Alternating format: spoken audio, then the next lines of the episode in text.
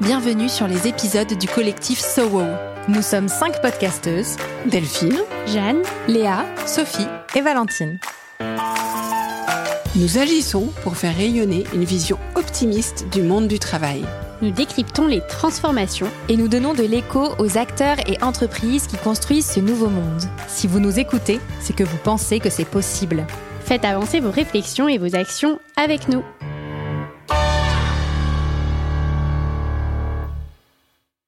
Chers auditeurs et auditrices de TAF, bienvenue sur le deuxième épisode du collectif SOWO, dédié à un sujet qui me tient à cœur et dont on ne parle pas encore assez à mon avis, la santé mentale au travail.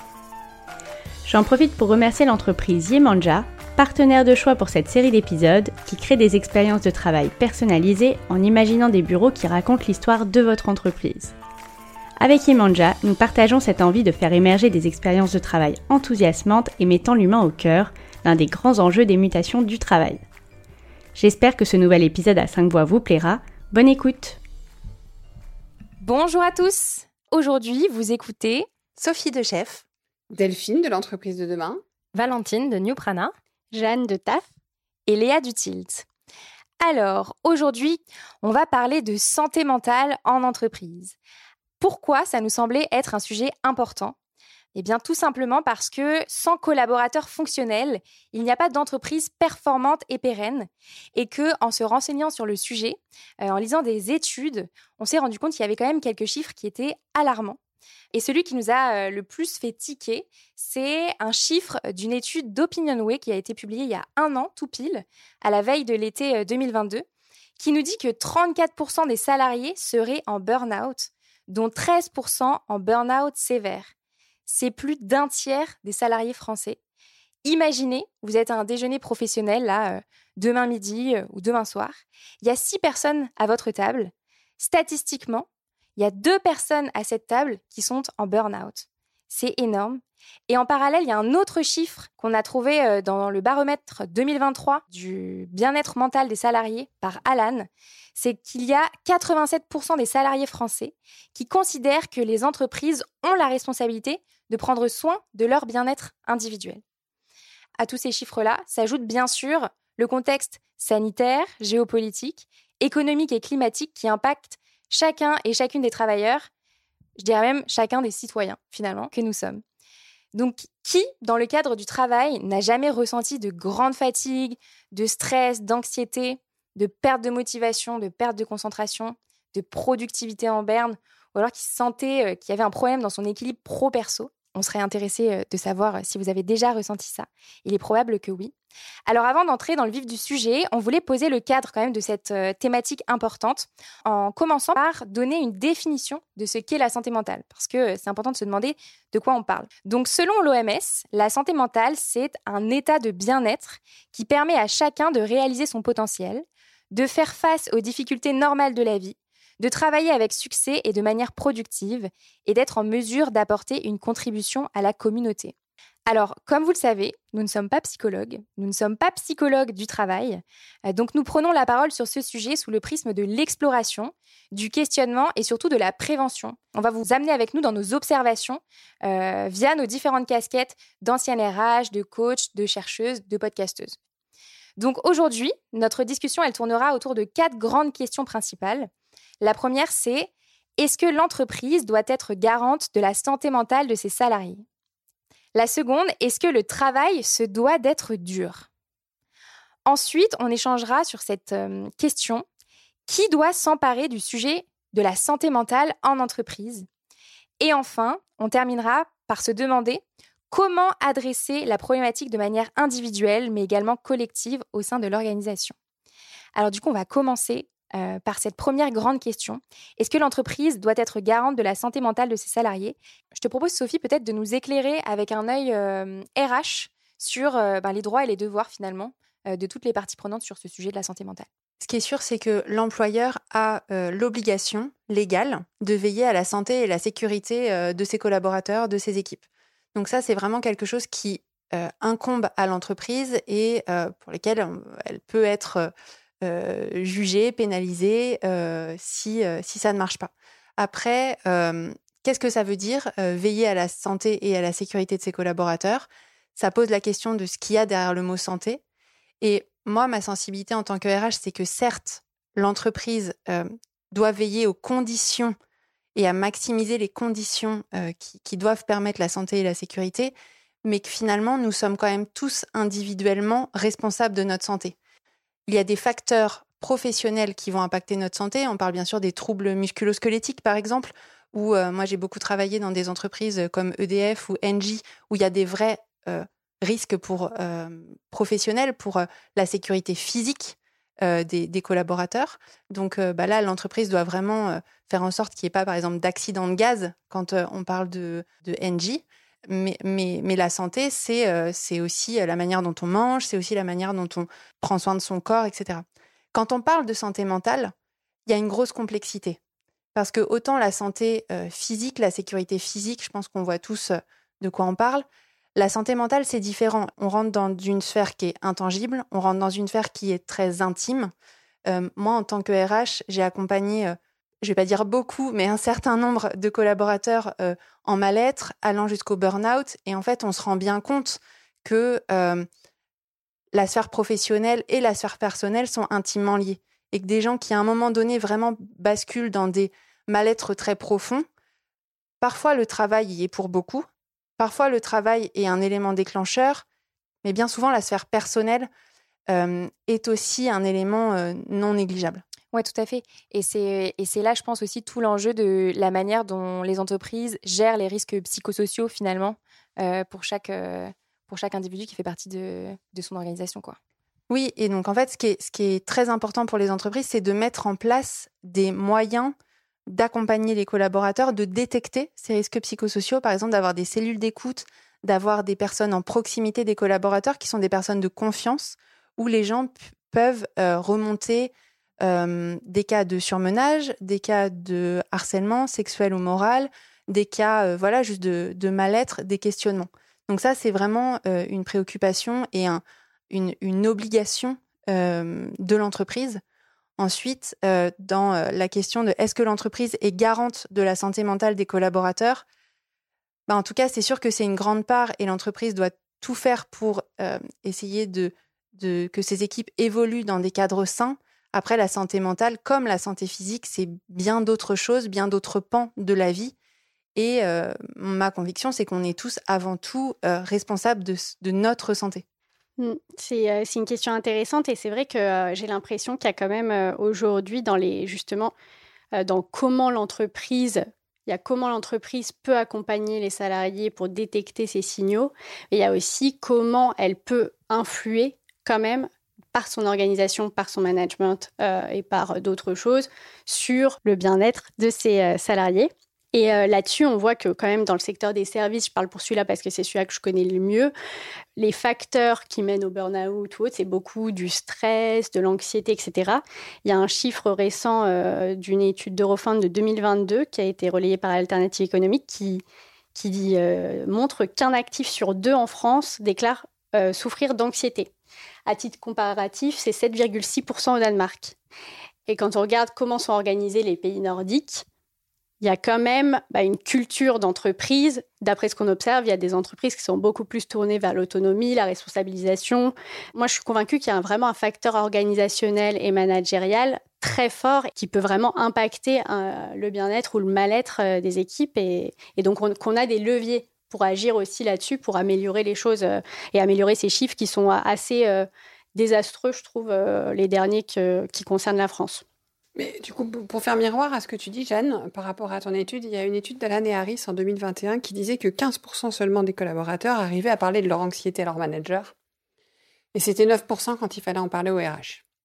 Et en fait, tu parles du rôle managérial, pour moi, c'est une clé dans le management.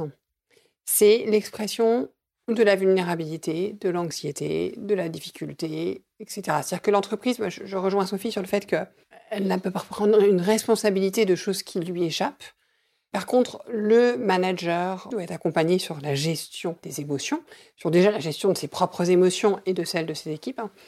Et ensuite, ce manager, on doit garantir pour lui et il doit garantir un cadre, ce qu'on appelle de sécurité psychologique, pour dire quand ça va pas, pour dire quand on est angoissé, pour dire quand on est stressé.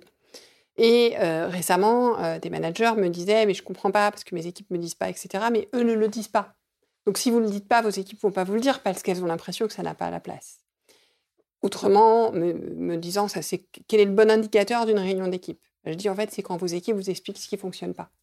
Parce que si vos équipes vous parlent de ce sur quoi elles butent, hein, c'est qu'elles sont en sécurité psychologique pour le faire. Si elles vous cachent quelque chose, si elles vous cachent des erreurs, c'est qu'il n'y a pas de droit à l'erreur, c'est qu'il n'y a pas de sécurité psychologique. Donc en fait, la première chose à faire, c'est pas de les incriminer, c'est de vous questionner. Et là, je pense que le manager a un rôle extrêmement important, et donc par définition, tous ceux qui vont soutenir le manager. Et puis après, je pense que l'entreprise a une part de responsabilité, et en tant que salarié, on en a une. C'est aussi de se savoir se créer ce cadre-là pour soi-même. Plus que d'équilibre, on en reparlera pro-perso, je, je pense que c'est l'histoire du cadre, c'est-à-dire de quel cadre j'ai besoin pour être bien dans ma vie en général sur ma santé mentale et donc dans mon travail.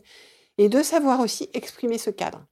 C'est-à-dire que quelque part, si l'entreprise ne m'apporte pas ce cadre, pourquoi pas le demander en fait? Je pense qu'on est toujours dans une relation où il faut tous agir sur ce sujet.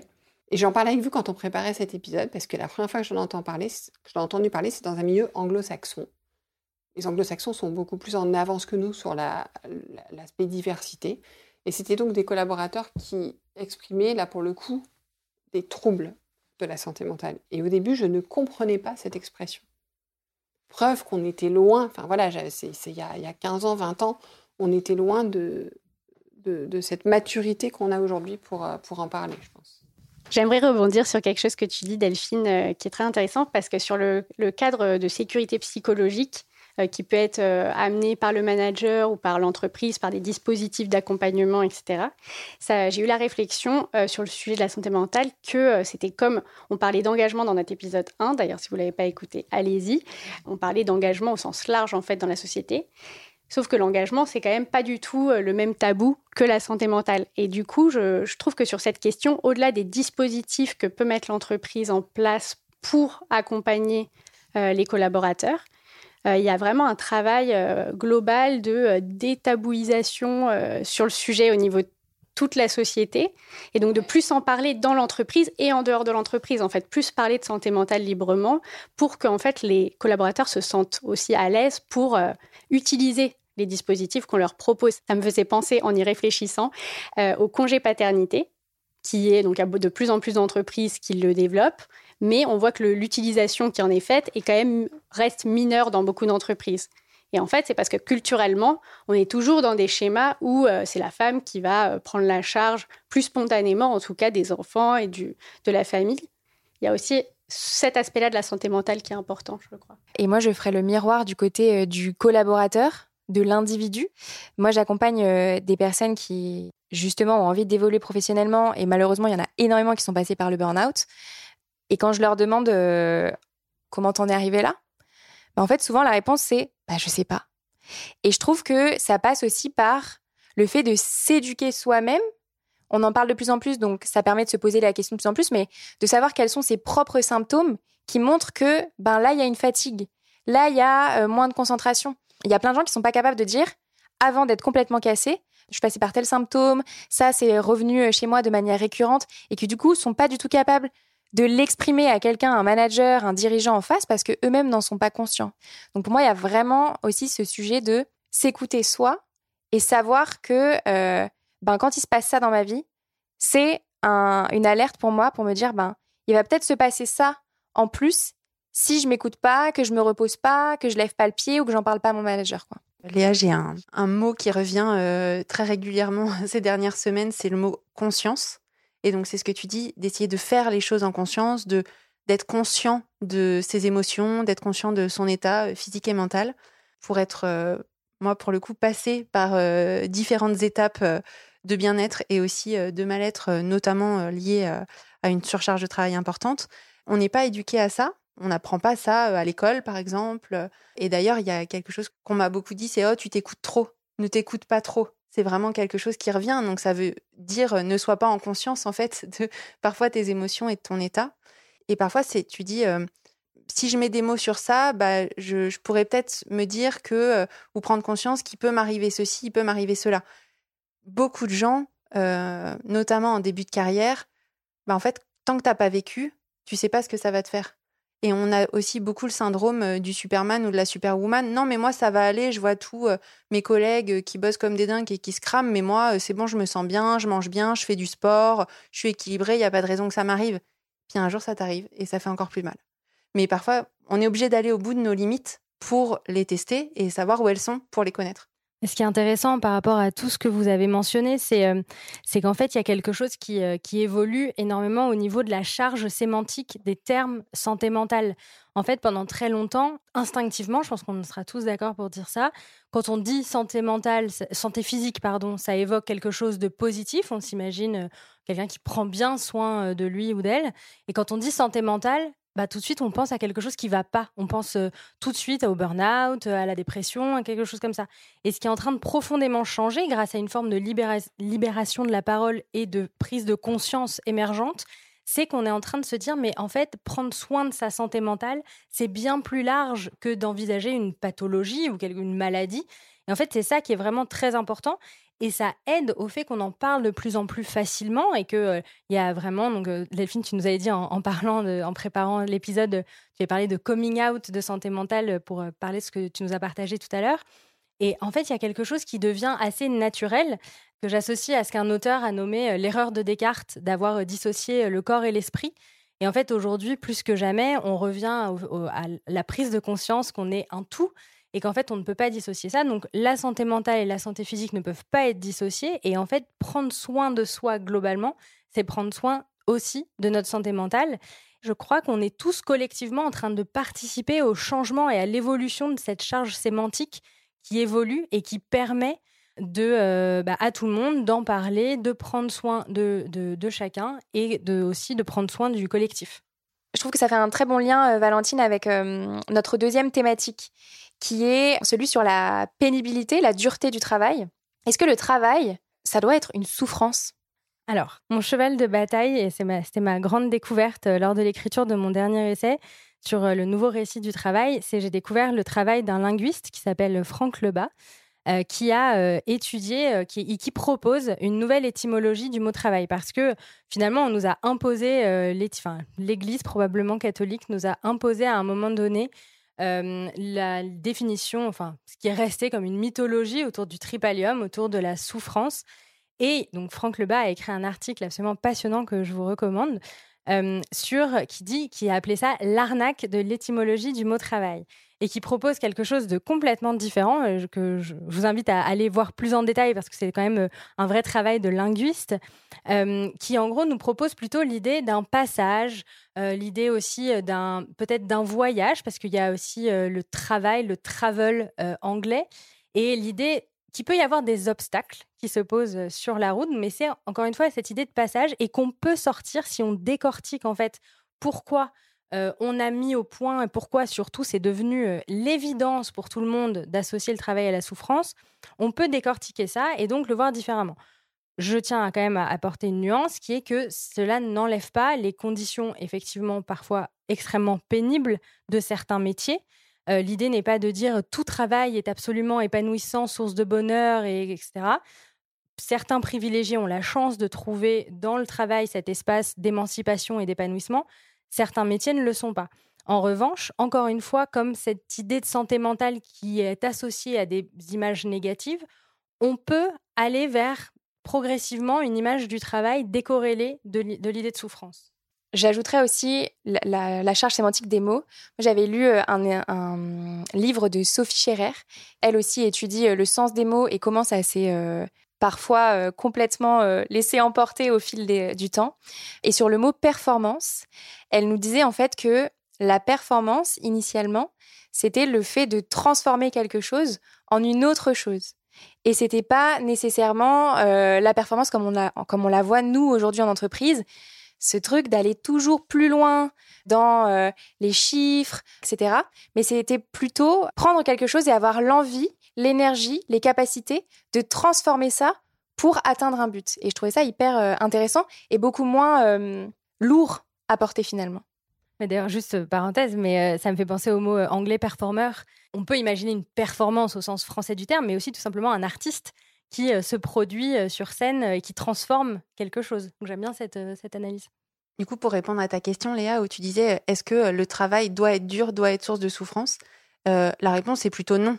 La, réponse est le travail peut parfois être fait dans des conditions difficiles, éprouvantes, voilà, mais c'est pas une fatalité. Moi, j'accompagne aussi beaucoup de managers qui me disent oui, mais là, j'ai l'impression que si je vais pas au bout de moi-même, si c'est pas difficile, je suis pas, je fais pas bien les choses et je ne vais pas être bien évaluée. Donc on revient sur cette notion de performance. Il y a, je pense, une déconstruction collective qu'il faut qu'on ait, qui est que bah, parfois c'est possible, euh, ça, ça, peut être le cas d'aller au bout de soi-même, euh, voilà, mais c'est vraiment pas une obligation et c'est pas parce qu'on fait pas ça qu'on n'est pas un bon professionnel. C'est exactement ça. C'est-à-dire que le travail par essence n'est pas une souffrance, mais les conditions dans lesquelles il s'exerce peuvent être une souffrance. Après, il ne faut, pas oublier qu'il y a des personnes enfin, qui sont stimulées par l'exigence de leur activité. Et ça fait partie de leur santé mentale. Après, ils, doivent être attentifs à leur équilibre global, et ça, c'est leur responsabilité pour pas se cramer. Parce qu'effectivement, récemment, j'ai discuté avec un manager qui me disait J'ai fait un burn-out alors que j'étais totalement épanouie dans mon boulot. Donc, en fait, c'est juste mon problème, ce qui est difficile et pour, euh, pour nombre de personnes, et je, pense que ça doit être considéré aussi, c'est de trouver cet équilibre hein, dans cette envie d'exigence, cette envie d'être stimulé, d'intensité, et en même temps cette prise de, soin de soi. Et moi, j'ai envie de comparer ça, on, on, peut comparer à certains sportifs hein, qui peuvent aller sur des sports extrêmes, totalement extrêmes, et qui vont pourtant euh, pouvoir euh, faire de la méditation, du yoga à côté, donc d'avoir un équilibre en fait pour pouvoir gérer cet extrême dans leur sport. Ouais, et le mot que tu utilises, équilibre, c'est exactement ça. Moi, en tout cas, euh, à titre personnel, plus je travaille dur, plus je me repose dur en fait. bah, c'est le fameux work hard, play hard. Voilà, exactement. Je voudrais juste revenir rapidement sur une partie des choses que vous avez dites, notamment concernant la performance, l'importance des conditions de travail. me fait penser à un sujet euh, donc c'est plutôt lié aux facteurs euh, de euh, burn-out ou autres. C'est le sujet des indicateurs qu'on choisit de suivre ou pas, et ça, c'est en lien bah, avec donc comment on va organiser un service. Et je crois qu'il y a une partie, notamment bah, quand on prend l'exemple de l'hôpital, ce qui est beaucoup dénoncé par les soignants, c'est le modèle qui a été repris de l'entreprise sur le service public et qui, euh, du coup, avec un management par le chiffre, alors qu'il s'agit d'actes médicaux. Là-dessus, ça me fait penser au documentaire, au dernier documentaire de Samuel Durand, euh, Time to Work, où euh, on voit des infirmières, une clinique d'infirmières. Je n'ai plus le pays en tête, il me semble que c'est la Norvège. C'est aux Pays-Bas. C'est Pays-Bas dans cette clinique, en fait, ils ont transformé les indicateurs. L'indicateur euh, n'est pas le nombre d'actes, comme c'est le cas dans l'hôpital public aujourd'hui, mais le, le temps passé aux soins. Et l'objectif, c'est de le réduire. Et en fait, bah, on observe vraiment que dans cette façon d'organiser le service en suivant ces indicateurs, le sens est beaucoup plus net et je crois qu'il y a une grosse partie dans les burn-out et autres de perte de sens aussi au travail qui joue énormément sur la fatigue, sur la motivation euh, et sur la santé mentale en général des salariés. Tout ce qu'on partage là, on voit bien qu'il y a une responsabilité qui est individuelle d'un côté bien sûr et qu'il y a aussi une responsabilité collective. Alors du coup, comment est-ce qu'on fait pour euh, faire cohabiter ces deux responsabilités-là au sein d'une organisation? En, fait, il y a une responsabilité qui est et individuelle et collective qui est managériale. En fait, elle est collective parce que manager représente le collectif et en même temps, c'est chaque manager. C'est-à-dire que l'organisation pourra mettre en place tout ce qu'elle veut. Si, je veux dire, on peut avoir des organisations hyper performantes sur euh, la protection de leurs salariés, l'accompagnement, et des managers dysfonctionnels. Donc, si à la fois l'organisation n'a pas le courage de se séparer de ses managers, et si à la fois les managers ne font pas, ne cherchent pas à créer le cadre de sécurité psychologique, ou si l'entreprise ne soutient pas ses managers, tout ça va pas fonctionner. Et je pense qu'aussi en tant que collaborateur, on a une responsabilité vis-à-vis de nos collègues. Le fait que nos collègues puissent nous parler de leur anxiété, le fait que notre manager puisse nous en parler. Donc voilà, donc euh, déjà avant même de parler de la sphère privée, je pense que dans l'entreprise, on a une responsabilité aussi en tant qu'individu. L'entreprise n'est pas toute puissante. Je suis sensible à ce que tu dis, euh, Delphine, et en termes de compétences, j'en vois deux qui sont euh, importantes à, développer pour chacun. Et, l'entreprise peut être motrice pour que ces compétences soient développées dans, les équipes. C'est un, l'écoute, et deux, la manière dont on s'exprime et dont on, à la fois, prend conscience de nos émotions et dont on les exprime aux autres. Et donc finalement, c'est vraiment la communication, la manière dont on communique ensemble, à la fois euh, en one-to-one et ensuite en collectif au sein de l'entreprise. Toute la dimension, Jeanne, tu parlais euh, de donner du sens aux équipes pour qu'elles s'engagent et qu'elles se sentent bien et qu'elles comprennent où elles vont. Pour moi, toute cette dimension euh, de communication est absolument nécessaire dans en fait le vivre et le travailler ensemble en entreprise et participe à la santé mentale des gens. J'ajouterais euh, un outil aussi à ce que tu partages, euh, Sophie, c'est les différents types de reconnaissance qu'on peut avoir dans les organisations. Donc, il y a quatre types de reconnaissance dont tout le monde peut faire preuve et dont tout le monde a besoin dans l'organisation. Il y a la reconnaissance existentielle, reconnaître qu'en face de moi, j'ai un humain, lui dire bonjour, euh, comment ça va, euh, est-ce que tu as passé un bon week-end, euh, est-ce que, je sais pas moi, ta grand-mère va bien? Ensuite, il y a hum, la reconnaissance des compétences, donc vraiment reconnaître que l'autre est compétent sur un sujet donné. La reconnaissance des efforts, qui est quand même assez différente de la compétence, c'est reconnaître que la personne, elle se donne en termes d'énergie, en termes de temps, pour que ben, le projet et le travail qu'on fournit, il avance. Et puis la dernière chose, c'est la reconnaissance des résultats. Donc là, on est vraiment plus sur euh, ce que tu disais, Jeanne. Comment est-ce qu'on mesure les résultats, justement? Mais ces quatre types de reconnaissance, elles doivent être réciproques. C'est pas que pyramidal. C'est vraiment dans tous les sens que euh, chacun en a besoin et dont on peut euh, aussi faire preuve pour les autres. Quoi. Du coup, tu me fais penser à un outil aussi. je pense qu'il est de notre rôle à chacun dans l'entreprise de remplir le réservoir de confiance de l'autre. En fait, on a besoin d'énormément tous remplir notre réservoir de confiance. Le fait de penser qu'il y a des gens qui ont confiance en eux, c'est une erreur. À la base, on n'a pas, on, a besoin tout le temps de, remplir notre petit, notre grand sac. Euh, et pour ça, il y a un outil qui marche extrêmement bien, c'est le feedback. Le feedback, n'oublions pas qu'il est soit positif, hein, soit qui permet d'apprendre. C'est quelque chose qui va juste euh, nous permettre, voilà, de, qui va nous nourrir. C'est extrêmement important. Si vous nous écoutez, que vous vous dites mais c'est compliqué, qu'est-ce que je peux faire, etc. Bah déjà, on parlait, on parlait d'écoute, on parlait de communication, on parle de reconnaissance, on parle de feedback. Le feedback, c'est à la fois la communication et la reconnaissance. Je pense que rien que ça, c'est fondamental. Rien que se dire, est-ce qu'aujourd'hui, j'ai pris le temps de faire un feedback positif à au moins la moitié des gens que j'ai croisés? Et un feedback, c'est pas merci, c'est circonstancié, c'est on, on donne un motif. Et ça, je pense que c'est un acte civique de prendre soin de la santé mentale des autres. Et je trouve que la bonne nouvelle, c'est que ça nous, fait, ça nous fait beaucoup de bien, nous aussi. Et ça veut dire aussi, euh, quand on nous tient la porte à l'ascenseur, c'est des choses comme ça. Mm. Moi, je fais du théâtre dans ma vie euh, hors boulot. Et euh, la semaine dernière, on avait une répétition et j'ai vraiment adoré jouer avec mon partenaire qui s'appelle Ellie. Et je me suis demandé si j'allais lui dire, parce que vraiment, c'était un moment où j'avais trouvé que c'était fluide, on connaissait tous les deux notre texte, et vraiment, j'avais pris beaucoup de plaisir. Et je me suis dit, bah ouais, je vais euh, lui faire un petit message et je vais le remercier et lui dire pourquoi j'ai beaucoup aimé euh, jouer et ce que ça m'a apporté. Et en fait, il m'a fait un message en me disant, mais tu as illuminé ma journée, vraiment, ça m'a fait euh, grand plaisir et ça a renforcé à la fois sa confiance en lui, il me l'a dit après, ça a renforcé sa confiance en lui en tant que comédien et ça a vachement renforcé notre binôme. Mais tu vois, c'est dingue ce que tu dis, qu'on en soit aussi au stade où on se questionne avant de faire un feedback positif. Comme quoi, Jeanne, tu disais que les mentalités évoluent, mais je pense qu'on a encore beaucoup de choses à faire bouger. Moi, là-dessus, c'est drôle parce que sur le feedback, bah, je suis absolument, moi, convaincue de, de son utilité et de ses bénéfices. Mais je fais actuellement mon mémoire sur euh, donc les liens entre feedback, reconnaissance et engagement. Donc dans ce cadre-là, je vais rencontrer des managers pour leur parler, leur poser des questions euh, sur ce sujet. Et euh, j'ai été récemment en contact avec un manager qui m'a dit, moi en fait, le feedback positif, j'en ai pas du tout besoin personnellement. En tant que manager, je n'en ai pas besoin. Et du coup, je me questionne un petit peu sur le fait de l'impact plus ou moins élevé que peut avoir le feedback par rapport à d'autres signes de reconnaissance selon la personne. Et donc ce que je me dis, euh, la réflexion qui suit, c'est euh, il faut aussi connaître vos équipes. Euh, je me dis que les entretiens que je passe actuellement avec ces managers, en leur demandant, clairement bah, qu'est-ce qui compte pour vous, pour vous sentir reconnu, qu'est-ce qui compte pour vous engager, bah, ces questions-là, en fait, c'est des questions qui devraient être posées à ces équipes idéalement et que les gens qui travaillent ensemble se connaissent mieux sur le sujet et se poser la question clairement. Je pense que absolument, enfin pas que je pense, je l'ai constaté qu'absolument tout le monde a besoin de feedback positif. Et que ce qui m'a le plus surpris, c'est que quand j'en ai fait à des gens qui a priori n'avaient aucun besoin de feedback, ou j'étais sûre qu'ils savaient que là-dessus ils étaient brillants, etc. À chaque fois, ils m'ont dit qu'ils étaient hyper touchés parce que personne ne leur disait jamais. Oui, Et- alors c'est vrai que c'est à relativiser, c'est-à-dire Et en que fait, c'est pas voilà. pour ça que ça va pas avoir un impact positif sur lui, mais euh, ça va être plus ou moins important selon les personnes.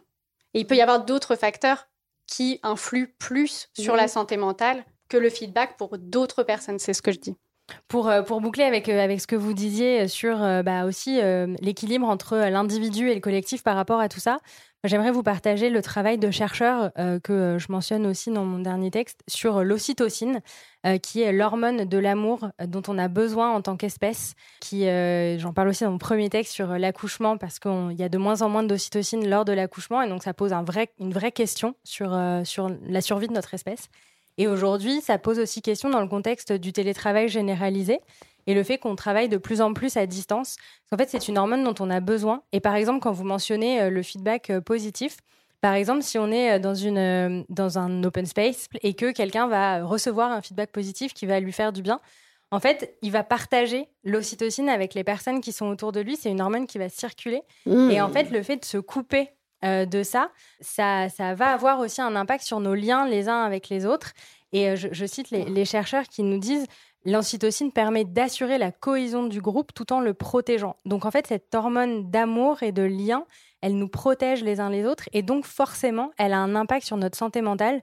Donc euh, mon point, c'est qu'on a besoin euh, les uns des autres pour être en bonne santé mentale. Ça veut dire que si je te fais un feedback positif, Valentine, ça rejaillit sur nous toutes qui sommes là, en fait. Voilà. C'est ça. C'est vraiment intéressant. C'est bénéfique. En fait, tout, tout ce qui va être positif, bénéfique à une personne, va être bénéfique au groupe. Et moi, je suis sûre que faire un feedback positif pour la personne qui le fait, c'est très euh, source de bien-être aussi. Complètement. Ça fait, c'est très efficace aussi. Alors oui, je, je voudrais juste évoquer un point qu'on n'a pas du tout évoqué, mais, mais qui est important. Alors je, je crois qu'il serait important pour Sophie aussi, je me permets de dire ça. C'est que moi, je suis très sensible au beau. Moi aussi. Voilà. Et nous, et, au moche. et en fait, nous, et nous, on aime le moche. non, sachez-le tout. C'est pas ce que je voulais dire, mais parce qu'on en parle souvent. Et euh, personnellement, pour ma santé mentale, Un shoot de. de... c'est un shoot de dopamine, Ouais, ouais, pas- merci.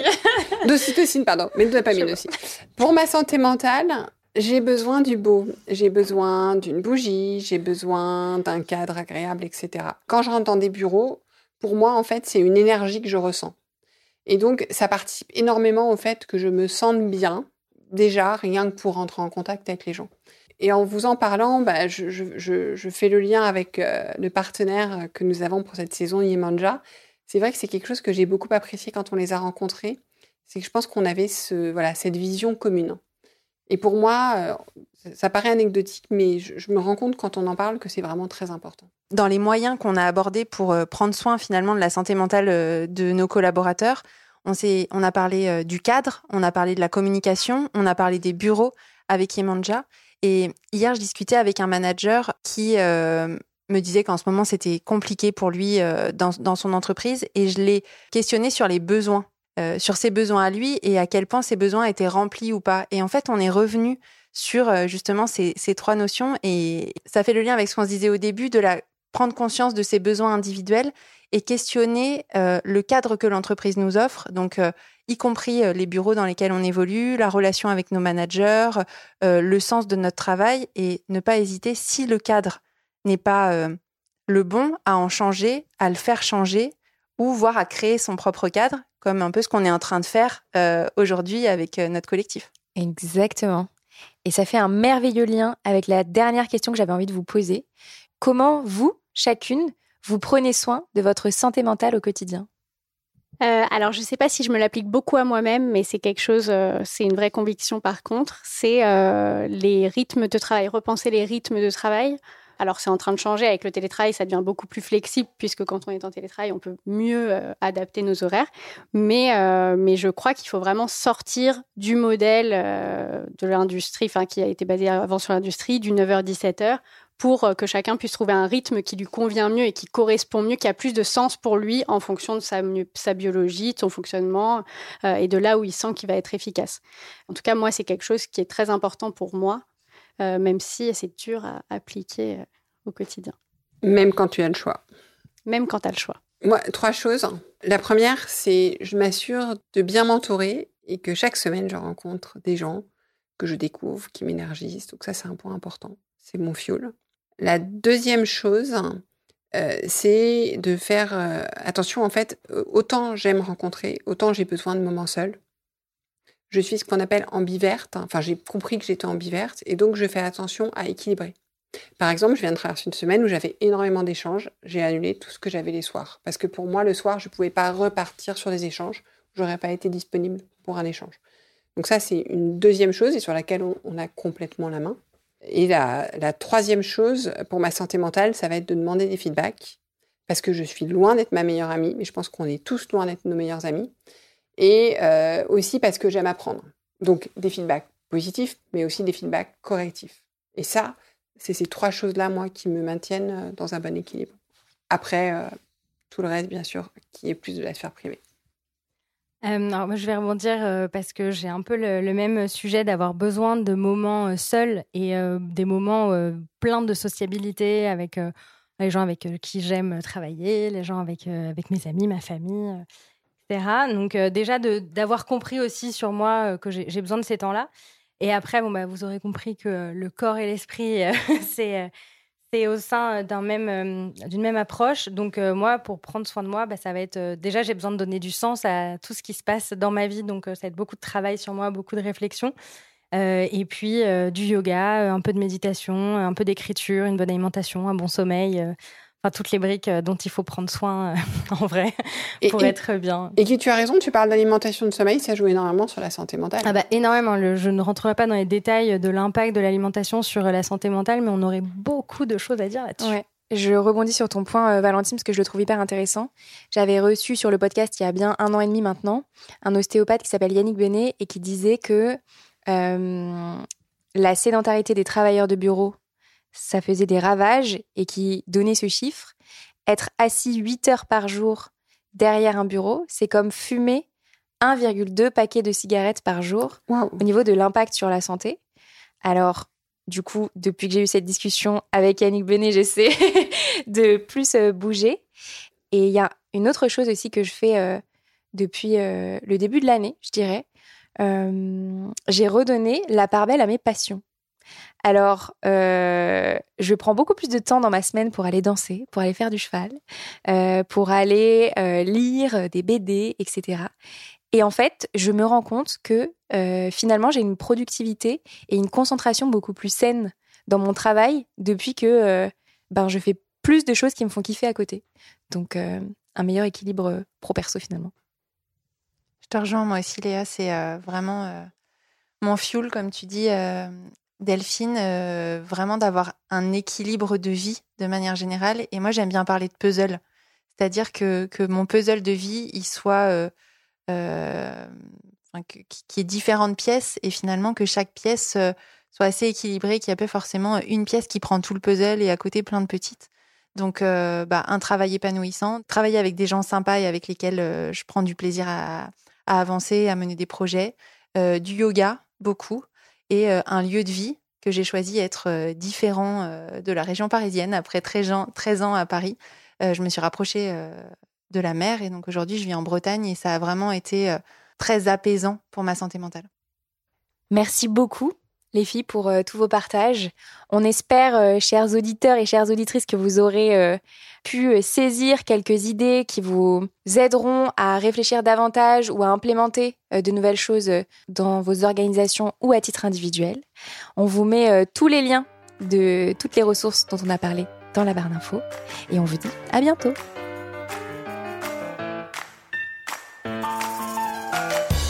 Merci de nous avoir écoutés. À bientôt pour la suite de nos explorations. Retrouvez-nous sur nos podcasts et sur la page LinkedIn du collectif SOWO. Si vous avez envie de construire avec nous, contactez-nous.